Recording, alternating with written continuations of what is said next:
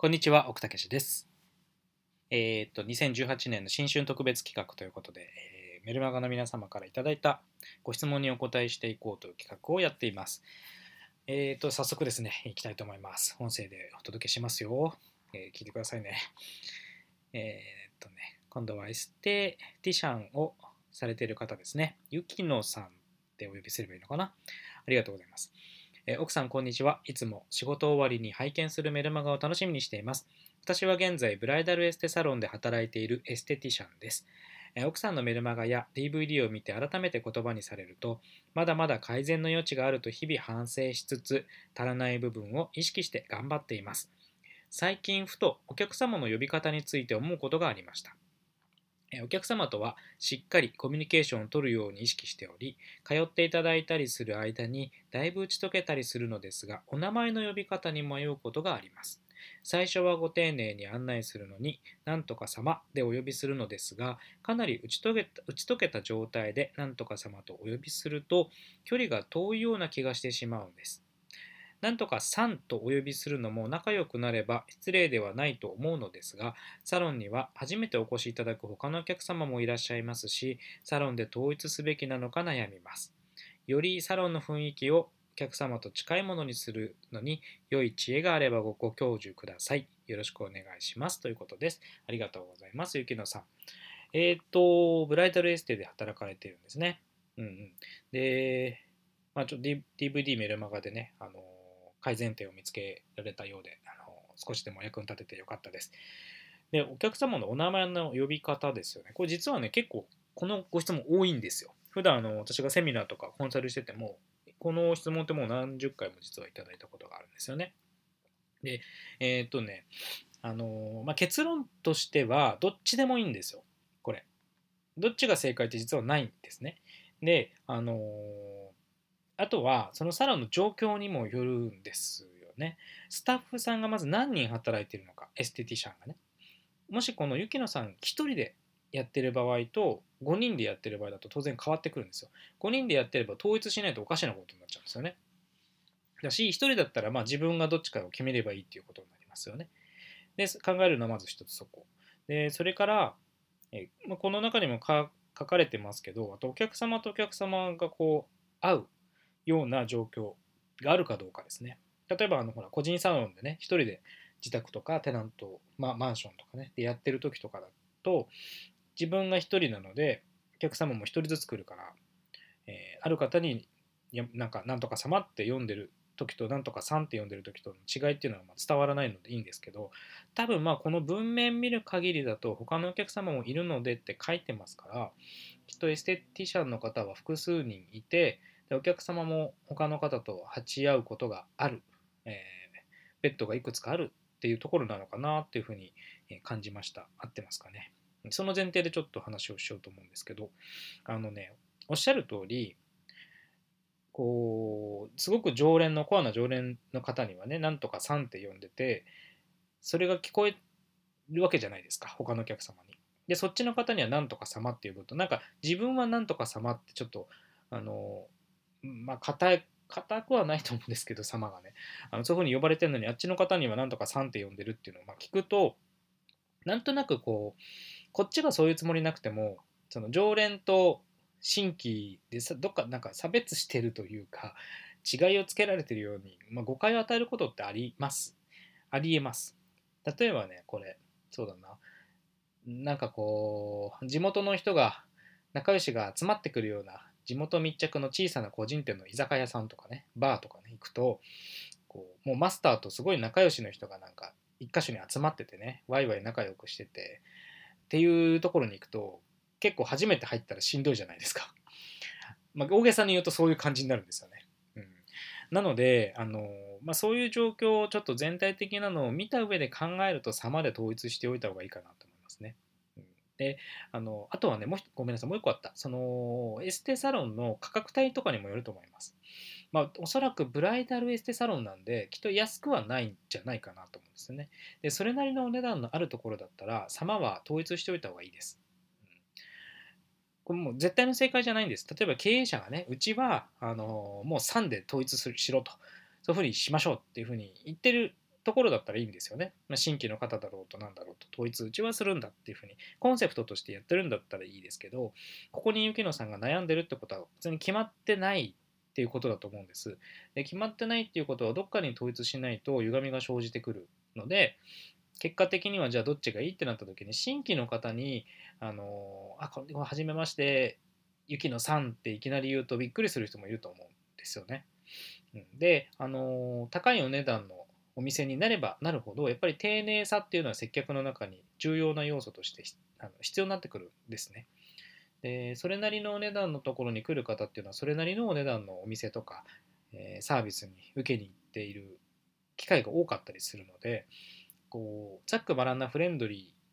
ーな接客というか、まあ、ちょっと砕けた接客よりも丁寧めのサービスを受けている人が多かったりするんで初めて行っていきなりさん付けで呼ばれると結構びっくりすると思うんです。って考えていくとやっぱ差まで統一した方がいいのかなと思うんですよね。であの池野さんが書かれているそのえっとね打ち解けた状態でなんとかさまってお呼びすると距離が遠いような気がしてしまうっていうのはあのそれ大丈夫ですよ。うん、あの池野さんの中で勝手にこうそういうふうに思っちゃってる部分もあるのかなと思うんですよね。あの私がね例えば一流ホテルで11年働いてましたけど3で呼ぶことってほとんどやっぱりなかったんですよ。もうほぼないかな。うん、直接さん付けで呼ぶことって多分ねもうあのただのお客様じゃなくてちょっとホテルの内側にもちょっと関わってくれてるような若干身内が入ってくれてるようなごくごくごく一部の人だけです。基本は様です。どれだけ、まあ、年間に何百万何千万使ってくださってるようなもう超コアなリピーターさんとかでもやっぱり様なんですよ。絶対に。でそれはそれなりのやっぱりこうお値段を頂いてるあのお店としてやっているわけなんでそこの丁寧さっていうのは崩さないんです。ただその気持ちの上でとかあとは、うん、お話しするネタの振り方とかねリアクションをちょっと崩してみるとかっていう風な方でカバーしていくんですね。うんとまあちょっといいかどうかはわからないんですけど例えば初めて来た方だったらちょっとてやや丁寧めな感じで最初入っていってこのお客様がざっくばらんなタイプの性格な方なのかちょっと慎重な方なのかうんちょっと何て言うんでしょうねあの、まあ、癖の強い方なのかとかこう会話をしながら見ていくじゃないですか。で比較的こう心をオープンにしてくれるタイプの人だなカジュアルな感じでもあの OK なタイプの人かなと思ったらそそこからちょっとずつあのちょっとリアクションを少し大きくしてみたりとかあの、まあ、そっちを変えていくんですね。うん、で3万は崩さなくっても他の部分でいくらでも距離って縮められます。で気持ちの上で雪乃さんの中でその様が硬くて3の方がいいっていうふうにいうのはちょっと横一回置いといていいと思います。ぜひね、今度、あの、ホテル行ってみるといいと思います。ちょっとどちらにお住まいか、ちょっと見てないんで分かんないんですけど、あの、できれば本当はね、泊まったりするといいですね。あの高いところとか本当高いんで、ちょっとお金貯めないといけない部分があったりするんですけど、頑張って貯めてね、一度一流ホテルとか泊まってみるといいですよ。あと、泊まるのが難しくっても、高めのレストランとかね、行ってみてほしいんです。で、そうすると、多分初めて行くとね、あの、やっぱり丁寧な接客だと思います。で、よく観察してると、常連さんとかいたりすると、砕けた接客してるはずなんですよ。だけど、様は崩してないはずです。絶対。崩してない、もう、なんだろう、例えばじゃあ、雪乃さんだから、いや、雪乃様はこうですよね、みたいな話してる時の話口調とかがね、ちょっと崩されてるはずです。そこを観察してみるといいですよ。うん。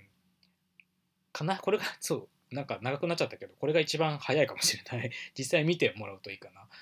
であの池野さんもそうだしこれ聞いてくださってる他の方で比較的単価が高めのサービスを提供している商品を販売している方はあの特にそうなんですけどホテルは本当に勉強行った方がいいと思います。で中途半端なところ行くよりも結構頑張っていくホテルがいいと思います。そんなしょっちゅう行かなくていいのでお金少し貯めてあの泊まったりとか、えー、ルームサービス頼んでみたりとかレストラン行ってみたりとかっていうのを自分への投資としてやってみるとすごくいいですよ。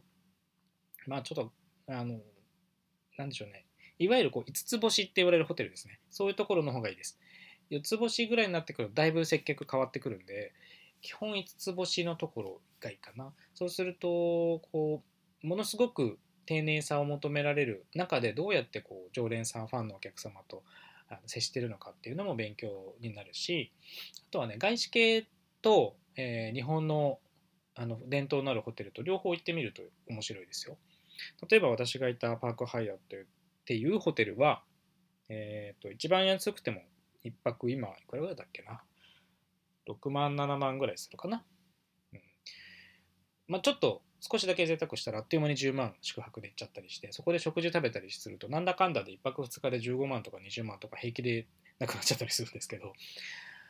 あのそのクラスのところに年に12回でもいいから勉強のためプラス観光も含めてですけど行ってみるといいですね。あのねパークハイトの場合だったら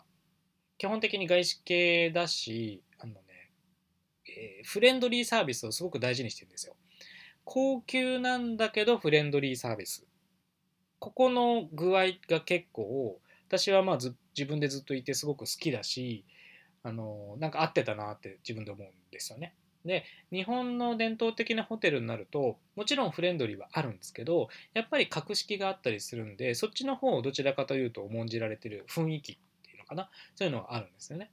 でどっちがいい悪いじゃなくてどっちもその接客する上ではすごく大事な要素だったりするんでその対比を見てみるのもねなんかあの面白かったりしますよ。ということでゆきのさん何かいいヒントにこれがなりましたら、えー、嬉しいです。え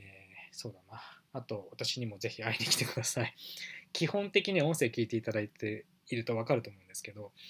結構ざっくばらんな人です。メルマガではねあの丁寧めにこう文章を書いているんで中にはちょっと真面目な人かっちりした人とかねいうイメージあると思うんですけどでもざっくばらんだしでもかといってあの丁寧さはなくさないようにやっぱりなるべくはしていますよね。ちょっとその辺も何か私が、えー、参考になれば嬉しいかなと思います、えー、ということでこんな感じでゆきのさんのご活躍を引き続き応援しています、えー、以上奥武でした。